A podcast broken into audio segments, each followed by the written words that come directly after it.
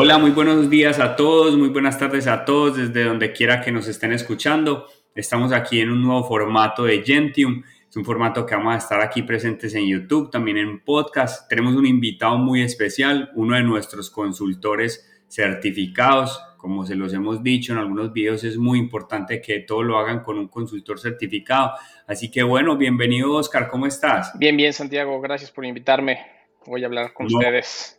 Es un gusto, es un gusto. Aquí te tenemos porque tú eres el experto, tú eres el que tiene los conocimientos y acá hay muchas personas que están interesadas en, inmigrar. Sabemos que la inmigración tiene muchos procesos y que pues lo bueno de Canadá es que precisamente tiene todos sus programas migratorios muy organizados.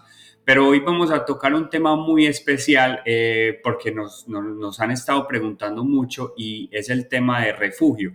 Es un tema que nosotros casi no tocamos en redes sociales porque normalmente es un tema algo delicado o pues las personas que utilizan este programa de inmigración es porque pues realmente es como su último recurso. Entonces, bueno, eh, quería que nos contaras, Oscar, cómo es este tema este programa, cómo funciona, qué es lo que tú sabes. Cuéntanos que aquí sí nos puedes hablar como con mucho más detalle.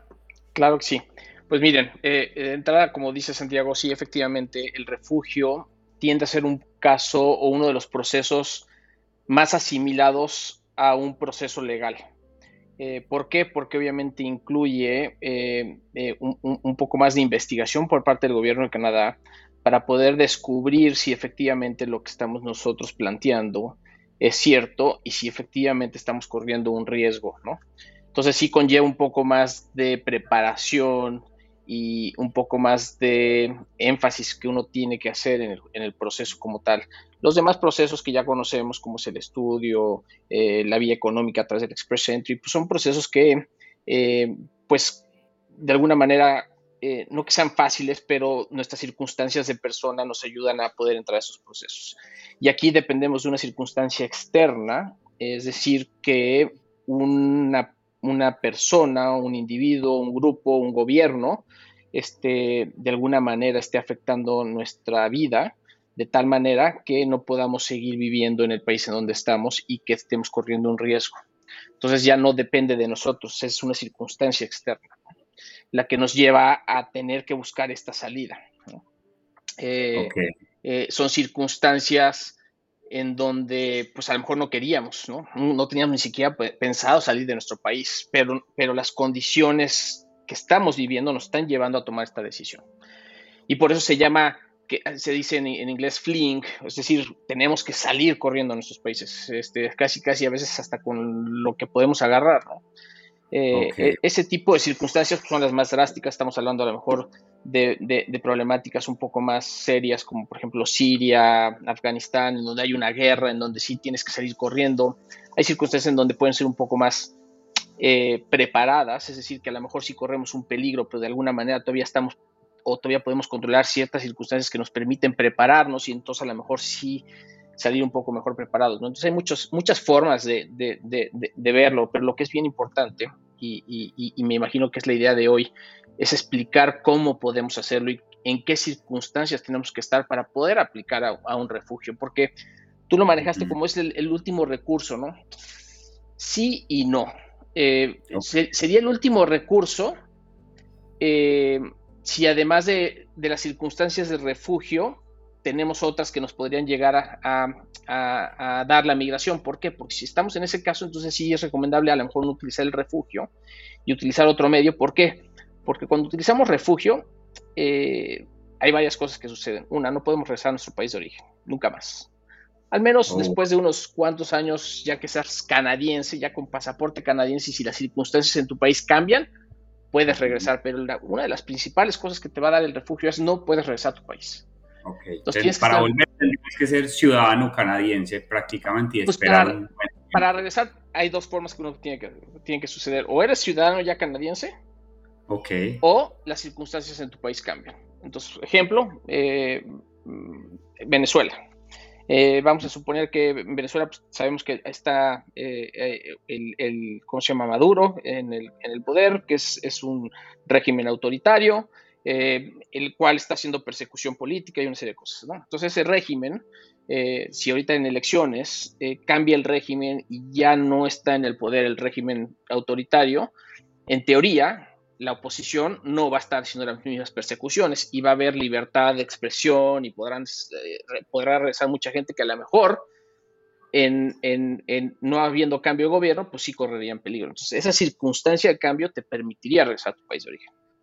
Ok. ¿No? Este, ahora, ¿qué se requiere? Pues hay dos eh, grandes, este, digamos, eh, pilares del, refugio. Uno de ellos es los, los refugiados eh, convencionales o conventional refugees, o Convention Refugees, y la otra es Protected Persons, que son las dos formas en las que uno puede este, pedir refugio. ¿no? Una es cuando estás en ciertas circunstancias en donde, por ejemplo, tu persecución o, por lo que estás tú corriendo peligro tiene que ver por circunstancias de, eh, de religión, de raza, este, ¿cómo se llama? Opinión política, nacionalidad y, ciertos eh, grados, por ejemplo, eh, eh, orientación sexual y, cuando perteneces a ciertos grupos, ¿no? Pues cuando pertenecemos a uno de estos ciertos grupos, decía yo, por ejemplo, en el caso de, Venezuela, o, inclusive ahorita en Colombia, en donde hay un nuevo gobierno, en donde hay, hay oposición declarada, y entonces a lo mejor tú estás de, de, parte de la oposición, estás haciendo pues tu labor periodística, etcétera, etcétera, y entonces estás está siendo un poquito incómodo para este nuevo gobierno y entonces recibes una persecución. Esa es una persecución política, por ejemplo, por opinión política, ¿no? Entonces perteneces a un grupo específico y tu vida empieza a correr peligro por pertenecer a ese grupo específico, ¿no? Y cuando esto sucede, eh, entonces obviamente pues es cuando uno puede de alguna manera poder decir, ok, eh, si la cosa se pone muy grave, tengo la posibilidad de poder pedir refugio en, Canadá. ¿no? Eh, ahora, ¿qué, es, qué, tiene que suceder además de pertenecer a este grupo? Bueno, pues que tu vida realmente tiene que estar corriendo peligro. ¿no? Hay, hay pues, diferentes eh, tipos de amenazas y hay ciertas profesiones que a lo mejor también te ponen eh, en riesgo, pero hay riesgos medidos, entonces uno también siempre tiene que saber eh, cuándo es ese momento de realmente en donde ya pasa a un nivel grave, ¿no? Este, eh, quiero que sepas que yo soy refugiado aquí en Canadá, o sea, yo pasé por todo este proceso. Este, yo soy abogado de profesión y obviamente, como te decía, que ciertas profesiones tenemos, pues, a lo mejor ciertas veces un poquito más de riesgo, como abogado, litigante, pues siempre hay ganadores y perdedores en los juicios, ¿no? Y hay, hay, perdedores que no son tan buenos perdedores y puedes a veces tener tus conflictos, ¿no? Y hay tipos de amenazas, oiga, usted, este, me quitó mi casa, este, va a haber... Y, y, pues uno aprende a, a, llevar esas amenazas y saber cuándo son reales y cuándo no son reales. Este, Y por eso es bien importante saber cuándo haces ese brinco a, a, un peligro real eh, eh, en tu vida o en, la vida de tus seres queridos, ¿no? Eh, claro, y así, y asimismo, pues para las personas que nos están escuchando, pues es muy importante que estén escuchando esta información, sobre todo pues de un consultor certificado y que también es refugiado, o sea, que realmente tienes el conocimiento de causa. Entonces es, es muy importante para que las personas puedan tener muy clara esta información en el, en el caso de que, de que sea un plan en el que quieran estar o quieran pasar, digamos, por este programa. Exacto, y, por eso es bien importante también tener esas primeras consultas en donde puedan explicarnos los casos y podamos determinar efectivamente si existe ese grado de peligrosidad que, se requiere o todavía no estamos a lo mejor eh, eh, en las posibilidades de poder este, ejercer ese, ese, ese, refugio. ¿Por qué? Porque pues, obviamente de poder ejercerlo se puede, pero a lo mejor no vamos a tener un caso este, este, eh, que va a ganar y entonces pues, no tiene caso engañar a la gente. Y por eso es bien importante siempre tener esa plática, ¿no? ¿Por qué? Porque lo que te decía yo que es bien importante es saber cuándo es cuando existe ya ese riesgo de la vida, a la tortura, a, tratos inusuales en, eh, si, nos quedáramos en nuestros países de origen, ¿no? Este, tampoco tenemos que llegar al, a la parte dramática en donde pues ya me dieron un balazo, pues ahora sí ya, ¿qué más demostración? Tampoco tenemos que llegar a esos niveles, ¿no? Pero sí, de alguna manera tenemos que saber, por ejemplo, tenemos que saber cuál es el agente de, persecución, ¿no? Oiga, este, fíjese que, pues, este, no sé, yo soy eh, periodista y, pues hice un reportaje y, me, están persiguiendo, ¿no? Y, quieren matarme. Ok, pero ¿quién? No, pues no sé, pero ya me llegó un, una, un escrito de amenaza. Pues yo te diría, ok, sí, ok, todavía no es tan profundo porque pues, no sabemos ni quién te está amenazando. A lo mejor fue una, broma. Este, a, lo mejor fue un caso ocasional, una persona que se enojó y bueno, pero no tiene la capacidad de a lo mejor hacerte daño. Cosa diferente es, oye, fíjese que soy este, periodista, hice un reportaje sobre el narcotráfico y pues el grupo X o Z este, ya, me, ya me mandó mi, carta de, leyéndome mi cartilla y tengo hasta tal día para salirme de mi país o voy a, sufrir las consecuencias. Bueno, pues ya sabemos que es un, grupo este, de, narcotráfico, que son muy violentos, que entonces ya hay un poquito más de, de realidad de que nuestra vida puede llegar a correr ese peligro. Eh, otro caso podría ser cuando el mismo gobierno está involucrado, a lo mejor porque eres oposición y es un gobierno eh, autoritario y entonces este, pues, ahí tienes a toda la fuerza eh, gubernamental en tu contra, tanto policía, militares, o sea, ¿a quién le vas y le pides protección? Que esa es otra de las cosas que uno tiene que demostrar, es decir, no nada más decir corro peligro, sino también que el estado en donde yo vivo, es decir, el gobierno del país donde yo vivo, no puede protegerme. Porque vamos a hacer algo bien importante que hay que comentar. Canadá es un país con leyes migratorias muy modernas, si no las más modernas en el mundo, en donde efectivamente tiene puertas abiertas y sí recibimos a mucha gente. Pero a veces pensamos que Canadá también es la Madre Teresa de Calcuta. Es decir, que no importa en qué circunstancias llegas, siempre vas a tener las puertas abiertas. Y no es cierto. O sea, sí tenemos que, de alguna manera, siempre demostrar ciertas características que nos va a exigir cualquier tipo de migración, ¿no? Lo que le llamamos elegibilidad, es decir, tenemos que ser elegibles. Y, y esto es importante porque, pues, a lo mejor lo que decía, si no tenemos todo un caso bien presentado, sabemos quién es el, agente de persecución, sabemos que el gobierno no, este, no nos puede proteger, sabemos, pues obviamente entonces tenemos un caso fuerte y vale la pena presentarlo porque lo más seguro es que podamos este, eh, presentarlo de tal manera que podamos lograr un, caso eh, eh, satisfactorio y, y, que nos den ese refugio, ¿no? En cambio, cuando, por ejemplo, eres un empresario y pues eres muy exitoso y de repente pues todos los empresarios y cualquier sujeto está sujeto a poder ser asaltado. Un asalto particular, no, aunque haya sido violento, no, te, no, causa persecución, no es, una, un evento eh, individual, momentáneo, me robaron, a lo mejor sí con armas largas y pues tuve que darles mi coche y todo eso, eso no es suficiente como para pedir un refugio, sino imagínate que estaría lleno de personas de todo el mundo. Ah, claro. Tiene que ser una cuestión que sea particular. Ya cuando, cuando es algo generalizado, es cuando le pasa a cualquier persona, pues ni modo que toda la población de un país se venga a vivir a Canadá y pida refugio por una circunstancia que es generalizada. Tiene que ser algo local, algo personal hacia mí. Es decir, yo tuve que hacer una afectación tal que yo me convertí en un en un target, me convertí eh, o me pusieron en la lista negra de esas personas. Y eso es cuando ya, al ser una cuestión individual, soy yo, solamente yo, Oscar, el que está corriendo peligro, o Juan, o Pedro, o Santiago.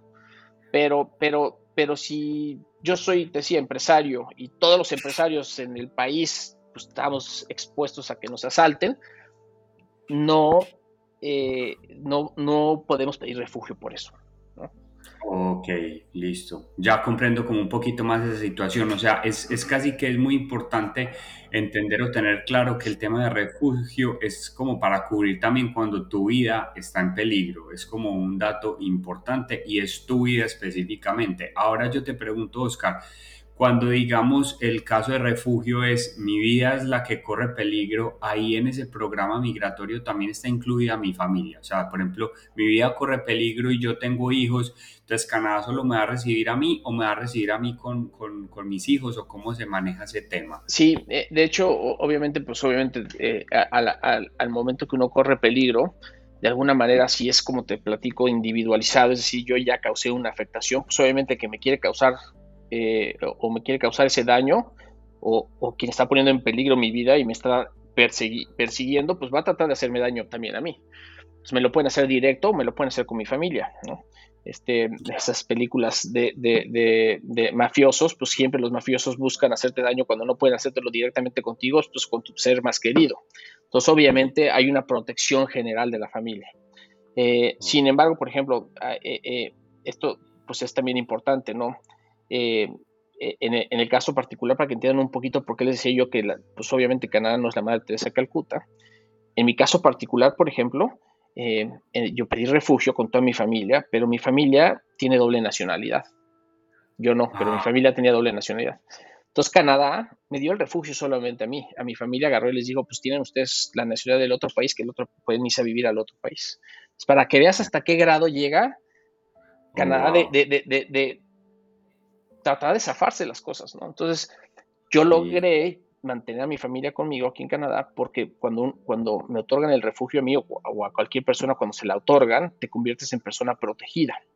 Cuando ya te conviertes en persona protegida, tienes la, facultad o, la oportunidad de poder solicitar la residencia permanente de manera inmediata. En, el, en, la solicitud de residencia permanente ya metí yo a mi familia como, como miembros familiares y entonces entra, ya quedan conmigo aquí dentro de Canadá como residentes permanentes. Pero chécate para que veas, o sea, sí puede entrar la familia contigo si están bajo las mismas circunstancias, pero si tu familia o tu medio de familia tiene alguna ventaja de a lo mejor ser doble, tener doble nacionalidad, pues Canadá va a decir, pues se puede ir ustedes a su segunda nacionalidad donde no están corriendo peligro. Claro, claro, es, tiene todo el sentido y asimismo habla de, de, la importancia de tener como una estrategia, pues una buena estrategia o un plan eh, a, lo que se quiere lograr. Y yo te pregunto, Oscar, este tema de refugio, ¿cómo se hace? Pues, o sea, me refiero a que la gente lo pide desde su país o hay una ley de que tienen que tocar suelo canadiense. ¿Cómo es esto? Porque hay muchas personas que, pues, que tienen como mucha confusión al respecto. Entonces sería bueno que les aclares un poco eh, cómo es el inicio, de, de cierta manera, de este proceso. Correcto. Pues hay, sí hay dos formas de hacer eh, eh, o de solicitar el refugio. Una es estando desde fuera de Canadá, que es un proceso un poco más complicado y en donde de alguna manera dependemos de terceras personas para poderlo hacer. Y luego está la de solicitar el refugio entrando a Canadá. Y aquí entrando a Canadá también hay dos formas. Una puede ser en el momento en que estamos entrando o a veces uno puede llegar como turista, si tiene una visa para llegar a Canadá como estudiante, trabajador o visitante, uno llega en esa condición y entrando a Canadá, ya reuniéndose con nosotros, podríamos presentar el refugio después un poquito más preparado para evitar a lo mejor pues eh, eh, la parte incómoda de pasar varias horas eh, cuando lo estás haciendo en el inicio de la entrada a Canadá, ¿no? Son dos formas. Ahora, la que es desde fuera de Canadá, tiene varias condiciones. Una de ellas es tienes que estar fuera del país de, riesgo, es decir, vamos a poner, por ejemplo, eh, de ejemplo Venezuela, que lo estábamos usando, que es un poquito más, eh, ahorita, pues obviamente conocido el, asunto, eh, tienes que estar fuera de Venezuela y en el país en donde estés fuera de Venezuela no tiene que ser Canadá. Y tienes tú que acercarte con un miembro de las Naciones Unidas o un grupo de los cinco que se le llama, que son cinco grupos canadienses, que te pueden dar, digamos, una carta de, de aval en donde avalan el que efectivamente tus condiciones son de refugio y entonces tú escoges a qué lugar de protección quieres ir, en este caso dices que quieres ir a Canadá y entonces eh, las Naciones Unidas o este grupo de los cinco te dan esta carta y, eh, eh, y, se la refieren al gobierno de Canadá. Y entonces el gobierno de Canadá entra ya todo el análisis de, de, tu asunto y cuando decide que efectivamente eres refugiado es cuando ya te dejan venirte a Canadá. En el Inter tendrías tú que estar en el país donde estás en un centro como de refugiado. Entonces, un poco más complicado, la verdad no es, no es la vía que yo recomendaría, este, eh, porque pues, obviamente dependemos de terceras personas. Entonces, si uno logra eh, poder tener la fortuna de tener una visa para venir a Canadá o para ir a Estados Unidos a lo mejor y entonces cruzar por Estados Unidos, este, eh, si no tienes la visa para entrar a Canadá, entras por Estados Unidos por, por, caminando hacia Canadá y entonces ya pides refugio aún y cuando entres ilegalmente, pues Canadá tiene la obligación de, de admitir tu refugio, aunque también existe una situación que se llama eh, convenio del tercer país, en donde eh, están Canadá y Estados Unidos, y ese, ese convenio lo que dice es que el primer país que tú tocas, ya sea Canadá o Estados Unidos, son países seguros ambos, y entonces en el primero que pisas deberías de solicitar el refugio. Es decir, si entras primero a Estados Unidos, en teoría no podrías tú solicitar refugio aquí en Canadá, pero si hay excepciones a esto. Uno es que tengas familiares en Canadá y otro podría ser las circunstancias adversas que existen ahorita en Estados Unidos en, toda en el aspecto migratorio, este, en donde es mucho más complicado a lo mejor tener el acceso a que te puedan escuchar tu asunto, a que te dejen entrar inclusive a Estados Unidos, una serie de circunstancias que están sucediendo ahorita específicamente en Estados Unidos, que pueden hacer que pues efectivamente busques un gobierno en donde sea un poco más accesible tu, solicitud, ¿no? Entonces son, sería una de las formas en las que nos podríamos afar de este, de este tener que pedir refugio primero en Estados Unidos, ¿no? Ah, bueno, claro, es, es, muy importante tener eso claro porque pues hay muchas personas que pueden estar considerando, digamos, esa opción, ir a Estados Unidos y llegar a pasar a Canadá sin saber que entonces tendrían ese impedimento que tendrían que primero pedir el refugio en, en Estados Unidos. Entonces sí es muy importante como tener este, estos detalles para que las personas puedan organizar un plan y yo creo que también por eso es importante hasta una consulta para el tema de refugio, para que puedan hacer un plan porque depende de muchas variables. veo que es un programa que hay muchas variables que hay que analizar cuál es la mejor vía definitivamente, porque no es que solo sea un programa migratorio de refugio, sino que es un programa que, que tiene varias vías, ¿cierto? Porque se adapta según eso y, y también que pueden aprovechar pues todo el conocimiento de Oscar, que pues aquí lo tienen y, y pueden Van a encontrar en, nuestras descripciones el link al enlace para que puedan tomar una consulta con Oscar si es alguno de ustedes que, tiene de pronto estos casos. Eh, Oscar, eh, como para que podamos de pronto ir finalizando este tema de refugio, ¿qué consejos le puedes dar a las personas de pronto que están en esta situación? ¿Cómo pueden, digamos, hacer esto de una manera correcta o cuánto tiempo, por ejemplo, cuánto tiempo crees que se demore un proceso como estos? Em, sí, como que de pronto, ¿qué consejos les puedes dar a estas personas? Pues, pues mira, Santiago, quiero, eh, o sea, hacer la acotación importante de que si bien dijimos que el refugio conlleva más seriedad, a la hora de, la, de la búsqueda y digamos la planeación es muy similar a todos los demás asuntos migratorios. Es decir, cualquier asunto migratorio es de alguna manera como un caso eh, legal. Y todo caso legal es diferente para cada persona, porque cada persona es diferente, cada persona tiene cualidades especiales diferentes a otras. Por eso es bien importante eh, la búsqueda de la consulta. ¿Por qué? Porque la consulta va a ver tus, tus cualidades personales y, la y vamos a hacer un corte a la medida de tus circunstancias para tu caso, sea refugio, sea estudio, sea eh, eh, express entry, e, económico, caregiver, lo que sea, va a ser un estudio específico para ti y tu familia y tus circunstancias. ¿Por qué? Porque cada uno es diferente. Una me pudo servir a mí y la mía que me sirvió a mí probablemente a, ti no te sirva, Santiago, porque vienes de a lo mejor de, de, de, otro, este, eh, obviamente de otro país, a lo mejor con otras circunstancias, a lo mejor eres, eres tú solo, viajarías tú solo, yo tenía familia, entonces son circunstancias diferentes, a lo mejor yo tenía doctorado y tú tienes maestría, este, tú hablabas francés y yo hablo inglés, o sea, cada, cada cosa diferente que hemos hecho nos da una condición diferente. Entonces, por eso es bien importante la consulta y sí quería eh, decir que es bien importante para qué, para que podamos entonces planear según tus circunstancias cuál se va a ser el mejor camino, el menos difícil, el, el más barato, el más rápido o, adecuarlo a las circunstancias que tú también tengas, ¿no?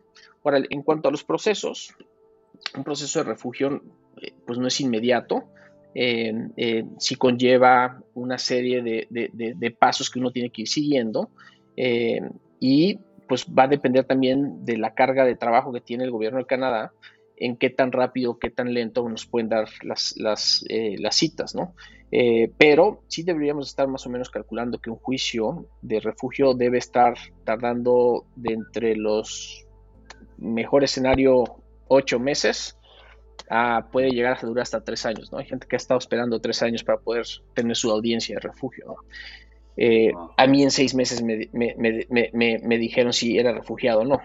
Este, eh, entonces, pues sí, va a depender mucho del país de donde vengas, va a depender también mucho la carga de trabajo que tenga el gobierno de Canadá, va a depender mucho también qué tan difícil o qué tan fácil es tu asunto, qué tan claro es o qué tan eh, este, no claro es. En la medida en que más claro, pues obviamente más herramientas tiene el, oficial de migración que va a recibir, que va a, resolver tu asunto para, para, este, para definir si, si eh, te lo va a dar o no te lo va a dar. Si no está tan claro, pues obviamente van a querer investigar más y va a haber mucho más preguntas y va a haber más investigación por parte de ellos, ¿no?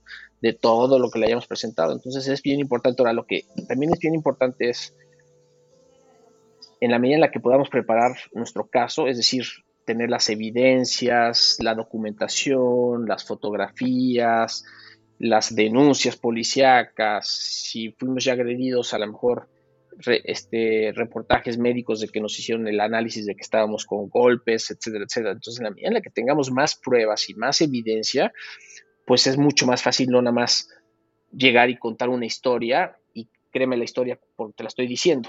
Ah, créeme la historia, pero aquí tengo todo esto que está soportando lo que estoy diciendo. No necesariamente a veces nos da chance de tener evidencia. Te estoy diciendo que hay veces que nada más podemos agarrar una maleta y salir corriendo en nuestros países, pero si podemos de alguna manera planearlo, siempre es mejor pues preparar antes de hacer nuestro viaje y traernos toda esa documentación, ¿no? Claro, no, definitivamente es una información muy valiosa la que nos has entregado, Oscar. Te agradezco muchísimo este tiempo. Gracias a todas las personas también que nos han escuchado. Recuerden que nosotros en nuestras redes sociales estamos constantemente subiendo mucha información y aquí también en YouTube y en nuestro podcast estaremos subiendo más de estos temas. Esperamos que lo hayan disfrutado y bueno. Ya saben que aquí tienen a Gentium Immigration. Si quieren una consulta migratoria, pueden encontrar el link en el enlace.